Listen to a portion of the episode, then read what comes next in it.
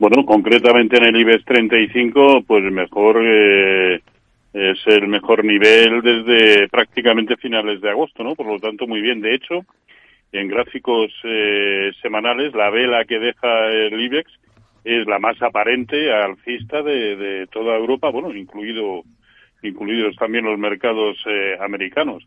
Así que muy bien. Eh, el resto de, de, índices europeos están en las mismas resistencias que prácticamente habían alcanzado también la semana pasada, con una, un ligero toque al alza, un goteo al, al alza, pero todos DAX, Eurostox, CAC 40, están en el 0,618% de Fibonacci de lo que fue toda la caída, desde los máximos anuales o máximos históricos en muchos de los casos, ¿no?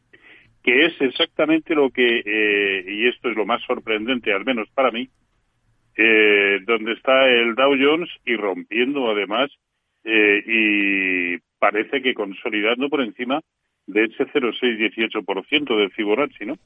Y digo sorprendentemente porque es el único que, que está protagonizando un movimiento así. El SP500 está en los mismos máximos que la semana pasada, el Nasdaq 100 también, el Composite igual, el de semiconductores de, de Filadelfia eh, está también en niveles de Fibonacci importantes, pero sin alcanzar los máximos de la semana precedente. Eh, el Russell 2000 está justo ahí también, en fin. Hablamos de matices. Todo lo demás está exactamente igual que lo venimos describiendo en las últimas semanas. Eso sí, el matiz es que el goteo continúa al alza y sobre todo en un índice como, como el Dow Jones, ¿no? Y así que eh, a mí me sigue pareciendo que estamos más para corregir eh, que otra cosa, pero simplemente porque eh, el Dow Jones, eh, lo, el DAX, el, el Eurostox, es que han subido desde los mínimos de octubre un 20%. Aunque solo sea para matizar esa subida, creo que estamos muy próximos a una corrección y de verdad que me sorprende y me descabala el escenario de la evolución del, del Dow Jones. Hmm. Jorge, ¿cómo ve la situación ahora? Por cierto, que aprovecho para señalar que la CNMV ha anunciado la suspensión cautelar de la negociación de las acciones de Innovative eh, Soluciones Ecosystems en el sistema de interconexión eh, bursátil. Dice que lo hace o el motivo es la retención de información eh, privilegiada. Se ha puesto en marcha con efectos inmediatos. Este es el motivo que, que da la Comisión Nacional del Mercado de Valores para los más antiguos del lugar eh, recordar, o sabemos que esta compañía es la antigua Service Point. Eh, hecho este, este matiz o esta salvedad o contado esto, Jorge, vamos con su visión de, bueno, de la situación, particularmente para la bolsa, para la bolsa española, aunque podemos mirar también a, al resto de índices. Mm, primero, bueno, eh, Roberto lo ha definido muy bien. Estamos muy próximos a resistencia de todos los índices a mí el que me ha decepcionado en este rebote ha sido el Nasdaq 100, que esperaba que eh, bueno, pues que tuviera mayor extensión incluso que otros índices por cuanto venía comportándose con una beta, o sea, con un multiplicador respecto a los movimientos de otros índices. Cuando caía, caía más y también en los rebotes anteriores había rebotado más. En esta ocasión se ha quedado complejado, ¿no? En esa resistencia en los 12.700 puntos que le vimos hace una semana superar, luego volver a apoyarse ahí eh, construyendo un soporte en los 11.500 y ahora otra vez intentando salir, pero desde luego está muy alejado incluso del SP500, que a pesar de, como dice Roberto, no ha extendido tanto, pero sigue un camino de, de máximos ascendentes y todavía puede alcanzar ese objetivo en la zona de los 4.150, 4.200 y en el resto los índices europeos, eh, tanto el DAX como el CAC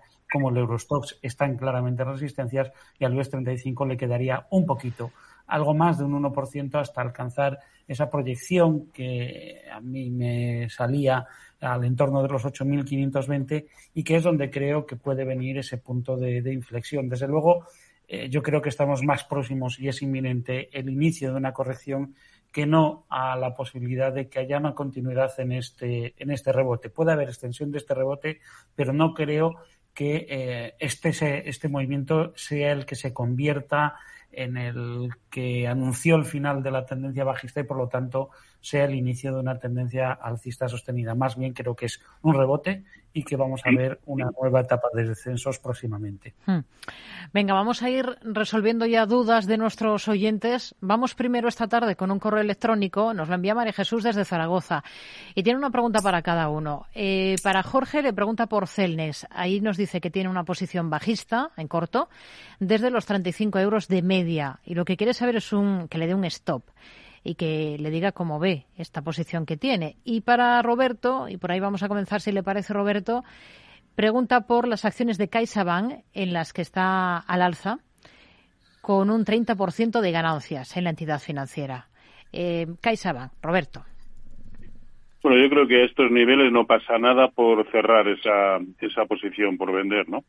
Al fin y al cabo estamos en la resistencia con la que no pudo eh, eh, a, finales de junio, con la que no pudo a finales de, septiembre, que volvió a tantear eh, el 27 de octubre, es decir, en breve espacio de tiempo han sido tres, con esta cuatro las ocasiones en que ha buscado ese nivel en la zona de 360, ¿no? Que es, mm, bueno, pues muy cerquita de, de donde está.